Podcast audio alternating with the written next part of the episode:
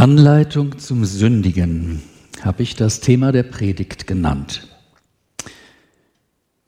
Wenn ihr jetzt nun denkt, ich würde euch sagen, was und wie ihr sündigen könnt, muss ich euch leider enttäuschen, weil ich weiß, das kriegt ihr auch ohne mich gut hin. Das Thema hatte ich vor einem Vierteljahr schon im Kopf. Ich hatte Ideen dazu, ich wusste schnell, wo ich eigentlich hin will. Und dann habe ich angefangen, mich damit zu beschäftigen.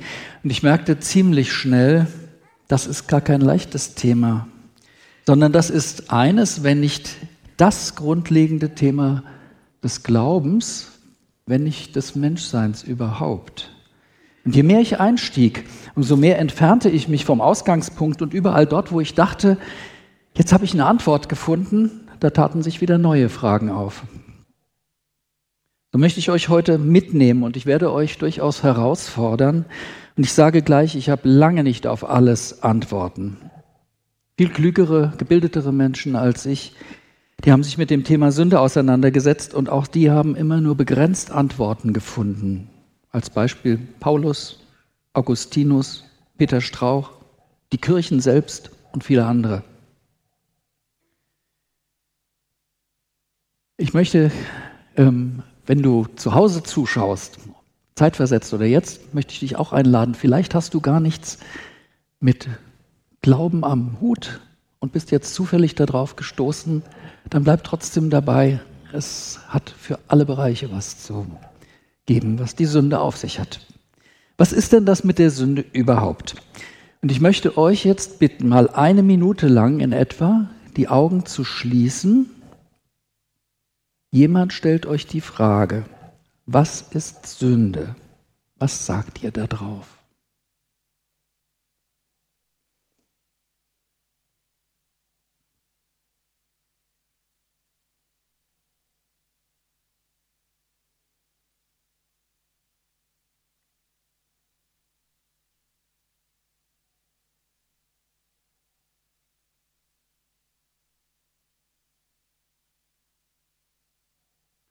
Und wenn ihr eine Antwort gefunden habt, dann gebe ich euch gleich die Aufgabe für zu Hause mit.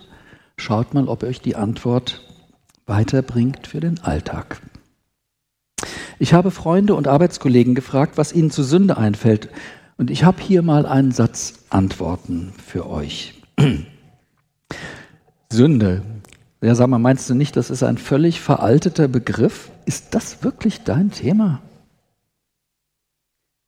Alles, was ich in böser Absicht tue oder anderen antue, ist Sünde.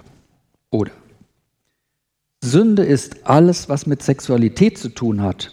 Für mich ist das ein Grund, dass ich mit Gott nichts am Hut habe. Das brauche ich nicht. Oder Sünden sind Kleinigkeiten, die jeder macht. Mord ist keine Sünde. Das ist ein Verbrechen. Oder ich denke, es ist heute Sünde, wie wir mit den Tieren und insgesamt der Natur umgehen. Wir versündigen uns an unseren Nachkommen. Oder alles, was ich tue und mich glücklich macht, sofern es keinen anderen Lebewesen, Lebewesen schadet, ist keine Sünde. Zur Sünde wird es, wenn es nicht mehr den Moralvorstellungen meiner Gemeinschaft, in der ich mich bewege, entspricht. Interessant. Gott sieht alles wie ich das gehasst habe als Kind.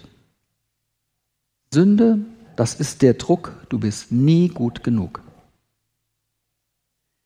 Ja, warum haben viele so ein Problem mit dem Wort Sünde? In der Tat ist da vieles schiefgelaufen in den letzten 2000 Jahren. Nach der Lehre der Erbsünde vererbt sich die Sünde seit dem Paradiesfall von Generation zu Generation. Der Kirchenvater Augustin macht dafür die sexuelle Begierde verantwortlich. Und dieses Urteil führte zu einer generellen Verurteilung der Sexualität. Nach heutigem Verständnis und Wissen ist das weder haltbar noch hilfreich. Oder? Eva hat es doch verbockt. Adam war es doch gar nicht. Mit der Begründung unterdrücken Männer seit Jahrhunderten Frauen und in der Kirche haben sie bis heute immer noch nicht einen richtigen Stand. Die Krönung war dann der Ablasshandel. Genial. Du sündigst, kaufst dich bei der Kirche frei und wenn du das nicht machst, dann schmoren du und die Menschen, die du lieb hast, in der Hölle. Okay. Sünde ist schon immer ein super Mittel gewesen, andere zu drangsalieren, ihnen aufzuzwingen, was man für richtig hält, oder mit dem Finger auf sie zu zeigen, wenn sie Dinge tun, die nicht in meinen Kram passen. Vielleicht Zeit ein wenig mal aufzuräumen. Was mache ich denn jetzt damit? Sünde dieses. Ist das denn zeitgemäß überhaupt dieser Begriff? Irgendwie hat Sünde was mit Schuld zu tun. Und das Thema Schuld, aber das lauert in jedem Lebensbereich auf uns. Mal ganz banal. Ich kaufe einen PC und der läuft nicht, weil irgendjemand schlampig gearbeitet hat. Ich habe den Ärger, ich habe die Lauferei. Und wenn sich der Händler nicht was Gutes einfallen lässt, dann kaufe ich da nie wieder was und erzähle allen meinen Freunden, was das für ein Saftladen ist. Ich will da Ausgleich haben, Ersatz haben. Jemand ist mit dem Sommerreifen unterwegs, obwohl es schneit, und er fährt mein Auto zu Schrott. Ja, das muss er doch ersetzen. Ich habe drin gesessen, meine, meine Rippen sind gebrochen, da möchte ich Schmerzensgeld als Ausgleich. Oder ganz persönlich, ich habe jemand verletzt mit meinen Worten, mit meinen Taten, mit meiner Lüge. Und der möchte nichts mehr mit mir zu tun haben. Und das macht mir zu schaffen. Der Mechanismus ist doch der. Jemand lässt sich was zu Schulden kommen und dadurch ist ein Schaden entstanden. Da ist ein Ungleichgewicht in der Gerechtigkeit und diese Ungleichheit, die will ausgeglichen werden. Finanzieller Schaden durch Geld, mancher Schaden sogar durch Strafe. Schaden in Beziehungen wird es komplizierter. Wenn es geht, durch Einsicht, Verzeihung bitten, vielleicht Vergebung, aber erst einmal ist es doch so, der Geschädigte möchte einen Ausgleich. Und oft findet auch der Schuldige erst wieder Ruhe, wenn der Ausgleich geschaffen ist. Schuld kann tonnenschwer auf einem lasten. Wie werde ich die wieder los? Und was ist mit Gott? Der Mensch ist ein Geschöpf Gottes und Gott möchte, dass wir gut miteinander umgehen. In Liebe zu unseren Mitmenschen, zur Schöpfung, Liebe zu meinem Körper, den er mir geschenkt hat. Dafür hat er Regeln aufgestellt. Das ist ihm nicht egal. Nach der Bibel kann er sehr sauer werden, wenn wir das nicht so machen, wie er sich das denkt. Und da kommen wir zu einem Punkt, der mich sehr beschäftigt hat. Wie sieht das denn mit dem Gottesbild aus? Was habe ich für ein Gottesbild an der Stelle? Ist das mehr der liebende Gott oder ist das der zornige, der strafende Gott? Ist es irgendwas dazwischen? Sünde hat also irgendwas mit Gott zu tun. Ich nehme Schuld auf mich gegen anderen, gegen die Schöpfung, gegen meinen Körper und Gott möchte das nicht. Ist das dann Sünde? Vielleicht hier zwei Definitionen zur Sünde. In einem Artikel von Peter Strauch, dem früheren Präses unseres Bundes FEG, da erläutert er die Herkunft des Wortes Sündes aus dem Hebräischen. Da gibt es drei Bedeutungen. Einmal Avon, das ist die Bedeutung von verdrehen oder krumm machen, also verdrehen die Gebote Gottes. Das Wort Pascha, es steht für auflehnen und rebellieren. Also gemeint ist jemand, der sich bewusst gegen Gott und seine Gebote stellt. Würde ich jetzt mal sagen, machen wir ja vielleicht gar nicht unbedingt. Wer aber schlechte Erfahrungen selber mit Christen gemacht hat, Thema Missbrauch oder auch extrem fromme Familien, wo das mit Strafe umgesetzt wurde, mit Verboten umgesetzt wurde, wo sehr viel eingeschränkt wurde. Ich kenne viele, die wollen heute damit nichts mehr zu tun haben und die wenden sich auch gegen Gott und seine Gebote deswegen. Da ist was schiefgelaufen. Und dann ist da noch der Begriff Chata, ich hoffe, ich spreche das richtig aus. Der kommt etwa 600 Mal in der hebräischen Bibel vor und der meint wortwörtlich das Verfehlen einer Zielmarkierung. Das Verfehlen einer Zielmarkierung. Komme ich gleich nochmal drauf. Und dann gibt es die sehr häufig genannte Antwort auf die Frage nach der Sünde und ich vermute, dass die meisten von euch das so im Kopf gehabt haben. Sünde ist der Zustand der Gottesferne gibt es so eine Erläuterung. Sünde ist mit dem deutschen Wort Sund verwandt, Abgrund oder ein Graben.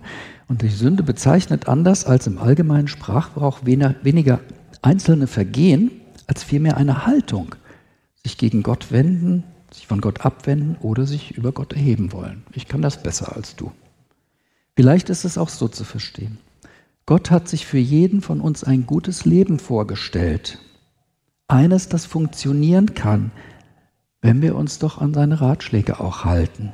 Machen wir aber nicht, weil wir es besser wissen, weil wir es einfach nicht packen und dadurch sind wir von Gott getrennt. Ich hatte tatsächlich gehofft, es gäbe so eine Liste mit 100 Tätigkeiten, die man nicht macht, weil das Gott nicht will und das sind dann die Sünden. Das wäre doch cool, ne? Wäre doch relativ einfach, gibt es aber leider nicht. Wir können uns also nur rantasten.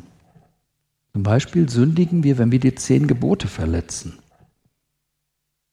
Die zehn Gebote sind genial. Gott schafft in den zehn Geboten einen Lebensraum für alle. Die zehn Gebote garantieren uns Sicherheit und Verlässlichkeit. Das ist ziemlich perfekt. Und wenn wir uns alle dran halten würden, wäre das Zusammenleben richtig gut. Dieser vermaledeite Krieg, der wäre nicht. Zum Beispiel. Und wenn wir noch die Gebote, die alten mit, die Essensgebote dazu nehmen würden, ja, da steht zum Beispiel, dass wir keine Fledermäuse essen sollen. Ja, vielleicht wäre uns Corona erspart geblieben. Wer weiß, das steht da. Gott hat sich immer was dabei gedacht, wenn er was gesagt hat. So schauen wir uns doch die zehn Gebote mal kurz an. Ich bin der Herr, dein Gott. Du sollst nicht andere Götter haben neben mir. Was mit meiner Vernunft? Du sollst den Namen des Herrn deines Gottes nicht missbrauchen. Der Herr im Himmel. Oh, Entschuldigung. Fragt man die Bayern. Die können gut fluchen damit. Du sollst den Feiertag heiligen. Und was ist, wenn die Arbeit die Woche liegen geblieben ist? Mach ich dann? Und was ist, wenn wir von unseren Kindern zurückkommen, 500 Kilometer entfernt, sieben Stunden auf der Autobahn? Das ist ein Arbeitstag, das ist richtig Arbeit. Was ist denn dann damit? Du sollst Vater und Mutter ehren. Was ist bei einem gewalttätigen Vater? Was ist beim Missbrauch, sexueller Missbrauch durch den Vater, emotionaler Missbrauch durch die Mutter? Die soll ich dann ehren? Du sollst nicht töten. Krieg ist es erlaubt. Und was ist äh, verteidigen? Im März 1943 organisierte ein Kreis um Bonhoeffer, Canaris und Doniani mehrere Anschlagsversuche auf Hitler, den Tyrannen. Du sollst nicht Ehe brechen. Da ist eine Frau, die ich kannte, die hatte einen Mann, der hat die Familie verdroschen regelmäßig, der hat das Geld durchgebracht, der hat, das war fürchterlich. Ja, die hat aber gesagt, nein, die Ehe ist heilig. Dann muss ich bei dem bleiben. Du sollst nicht stehlen. Ich weiß nicht, der Kugelschreiber, ich glaube, der ist von meiner Firma sogar. Und was ist mit denen, die, die aus den Mülltonnen das Essen holen, was noch gut ist? Ist ja viel Diskussion. Du sollst nicht falsch reden, Zeugnis reden wieder deinem Nächsten. Lügen, um jemand zu retten? Leute, die Juden gerettet haben, wenn die Gestapo vor der Tür stand, sollten die die Wahrheit sagen? Lass dich nicht gelüsten deines nächsten Weibes. Da komme ich gleich nochmal zu. Du sollst nicht begehren deines nächsten Haus, Hof, Vieh und alles, was sein ist. Was ist, wenn das durch Ausbeutung erwirtschaftet ist? Habt ihr gemerkt, was ich jetzt gerade gemacht habe? Habe ich euch schön damit reingenommen, drauf reingefallen. Das ist nämlich etwas typisch Menschliches. Also, ich versuche nämlich die Gebote da aufzuweichen an der Stelle. Ich sage ja prinzipiell die zehn Gebote. Tolle Sache, wo kann ich unterschreiben, bin ich voll dabei. Aber aber da fallen mir doch ganz viele Sachen ein, da passt das nicht so recht. Ich habe da gute Argumente gegen. Also gut, lassen wir das mal so stehen. Ich halte die zehn Gebote einfach mal ein und alles ist gut und ab heute sündige ich nicht mehr. Ab heute. Ach, Mist, ich habe was vergessen. Die Katholiken, die haben ja noch die Todsünden, die habe ich ganz vergessen. Also da hätten wir Hochmut, Habgier und Geiz, Wollust, das ist auch so ein geniales Wort, Zorn, Völlerei, Neid und Trägheit. Schaffe ich es nicht, zornig zu werden immer? Nie mehr zu essen, als mir gut tut? Bin ich nie neidisch? Von der Trägheit wollen wir mal gar nicht reden. Jetzt setze ich noch einen drauf. Was sagt denn Jesus in der Bergpredigt? Matthäus Kapitel 5 vom Töten. Ich aber, ihr habt gehört, dass zu den Alten gesagt ist, du sollst nicht töten. Wer aber tötet, der soll des Gerichts schuldig sein. Ich aber sage euch, wer mit seinem Bruder zürnt, der ist des Gerichts schuldig. Wer zu seinem Bruder sagt, du nichts nutz, der ist des Hohen Rates schuldig. Wer sagt, du Narr, der ist des höllischen Feuers schuldig. Starker Tobak. Ihr habt gehört, dass gesagt ist, du sollst nicht Ehe brechen. Ich aber sage euch, wer eine Frau ansieht, sie zu begehren, der hat schon mit ihr die Ehe gebrochen in seinem Herzen. Ihr habt gehört, dass gesagt ist, Auge um Auge, Zahn um Zahn. Ich aber sage euch, dass ihr nicht widerstreben sollt dem Bösen, sondern wenn dich jemand auf die rechte Backe schlägt, dann biete ihm auch die andere dar. Und ihr habt gehört, dass gesagt ist, du sollst deinen Nächsten lieben, deinen Feind hassen. Ich aber sage euch, liebt eure Feinde und bittet für die, die euch verfolgen. Darum sollt ihr vollkommen sein, wie euer himmlischer Vater vollkommen ist. Ich habe das etwas gerafft. Ach du Schande. Also wenn ich als Mann im Sommer einmal durch die Wiesbadener Fußgängerzone gehe und alle sind relativ schwach bekleidet, dann habe ich nach der Definition schon Zimmer die Ehe gebrochen. Und Putin, den soll ich lieben? Sorry, kann ich nicht, kann ich nicht. Und einen Anwalt nehme ich auch nicht mehr, wenn mich jemand betrogen hat, sondern ich überweise dem noch Geld. Merkt ihr, wie schwierig das plötzlich wird? Und ich habe jetzt noch nicht mal von den Sünden gesprochen, die nicht mal explizit in der Bibel stehen, die wir mit dem gesunden Menschenverstand aber erfassen können. Die Frage, aber ist das das, worum es geht, die einzelne Tat oder die Grundeinstellung oder beides? Ein Gesetzeslehrer fragte ihn Jesus, Lehrer, welches ist das wichtigste Gebot im Gesetz Gottes? Und Jesus antwortete ihm, du sollst den Herrn, deinen Gott, lieben von ganzem Herzen, mit ganzer Hingabe und mit deinem ganzen Verstand. Das ist das erste und wichtigste Gebot. Ebenso wichtig ist aber ein zweites. Liebe deinen Mitmenschen wie dich selbst. Alle anderen Gebote und alle Forderungen der Propheten sind in diesen beiden Geboten enthalten.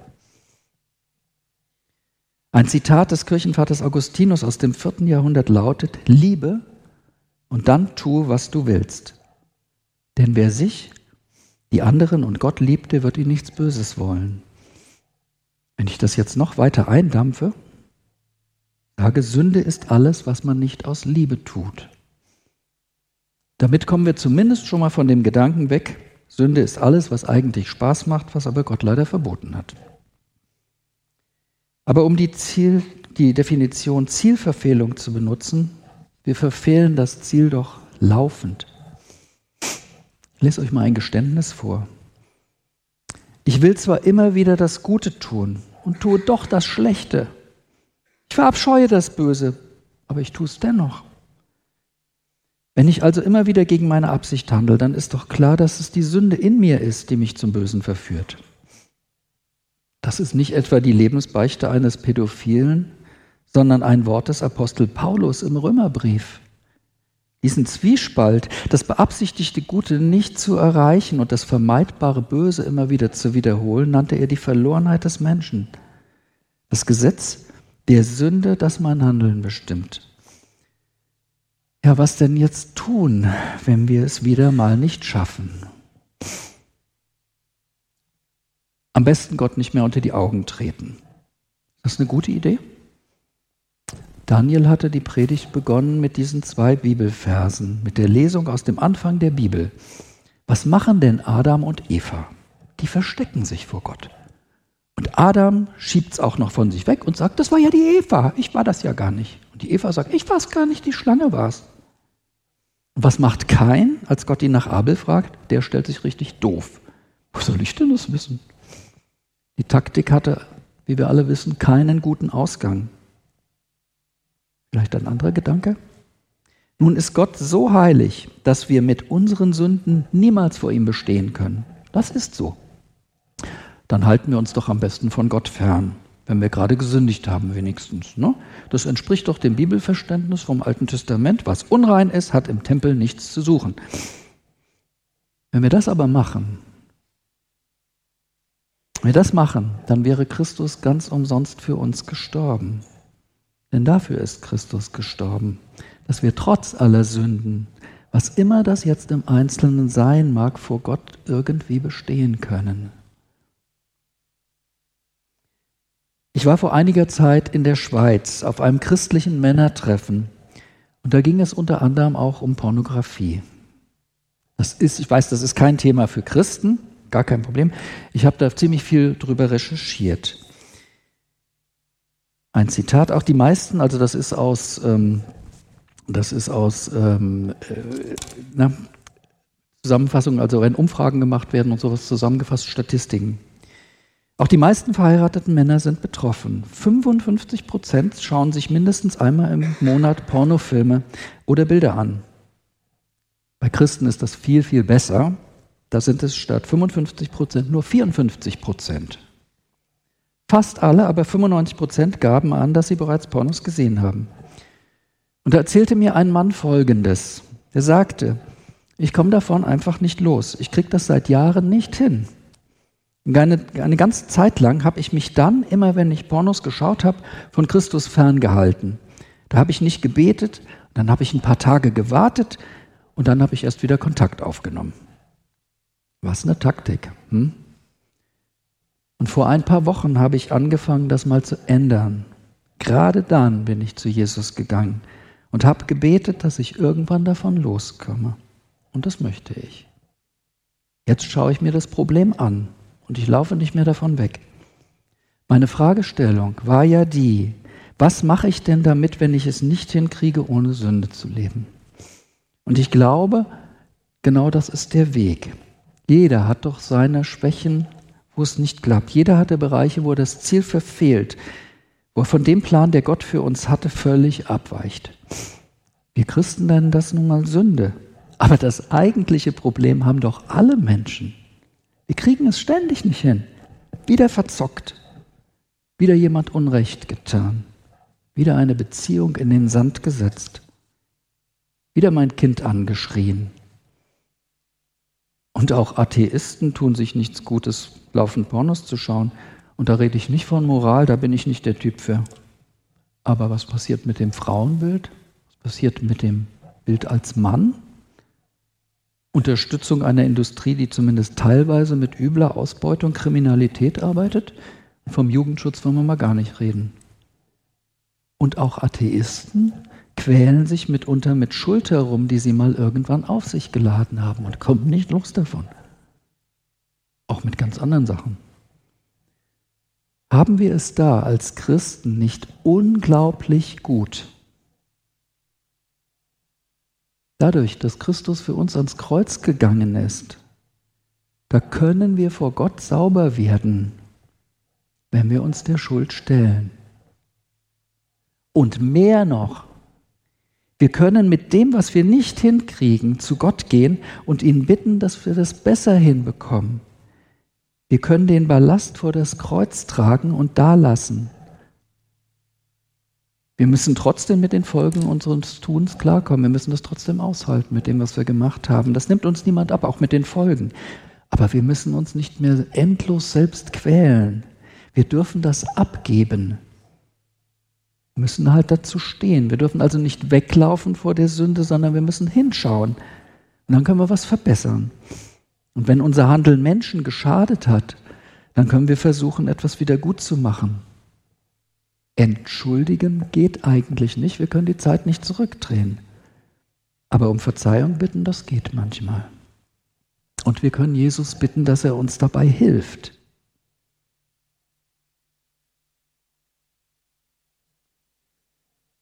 Ich weiß, wovon ich da rede an der Stelle. Bis ich 40 Jahre alt war und ja, mich Christus angeschlossen habe, sag ich mal, Christus angenommen habe, da habe ich ziemlich viel Schuld auf mich geladen. Ich habe alle zehn Gebote gebrochen und noch nicht mal so eng gefasst wie in der Bergpredigt. Und ich hatte Zeug auf dem Buckel, das hat mich wahnsinnig gedrückt. Ich habe gedacht, das werde ich einfach nicht mehr los. Und diese Abgabe dieses Abgeben können an Jesus, das hat mir einen Berg von den Schultern genommen. Das hat mir so viel Leichtigkeit gegeben an der Stelle. Ich muss trotzdem damit klarkommen. Es gibt immer noch Menschen, wo ich denke, Bei denen möchte, die möchte ich einfach um Verzeihung bitten, weil ich denen wirklich geschadet habe. Aber ich quäle mich nicht mehr tagtäglich mit den Sachen rum, die ich gemacht habe, weil Christus das abgenommen hat. Was nicht heißt, dass ich das heute alles gut hinkriege. Es gibt Sachen, die kriege ich gut hin, und es gibt Sachen, da klappt das immer noch schlecht. Aber was eine Gnade, die da drin liegt. Und mit diesem Gefühl, um Verzeihung zu bitten, können wir auch vor Gott treten. Herr, ich kriege das nicht hin, aber du kannst mir helfen, das zu schaffen. Und wahrscheinlich müssen wir das immer wieder. Ich glaube auch, dass wenn wir dann zu Gott gehen und ihn um Hilfe bitten, berücksichtigen können, dass Gott uns in seinem Innersten kennt, uns in unserem Innersten kennt. Christus sagt, jedes Haar auf unserem Kopf ist gezählt. Das heißt, Gott weiß, wo unser Problem liegt, welche Sehnsucht dahinter steckt, wenn ich süchtig bin, welche Verletzung mich quält, wenn ich immer wieder so wütend bin.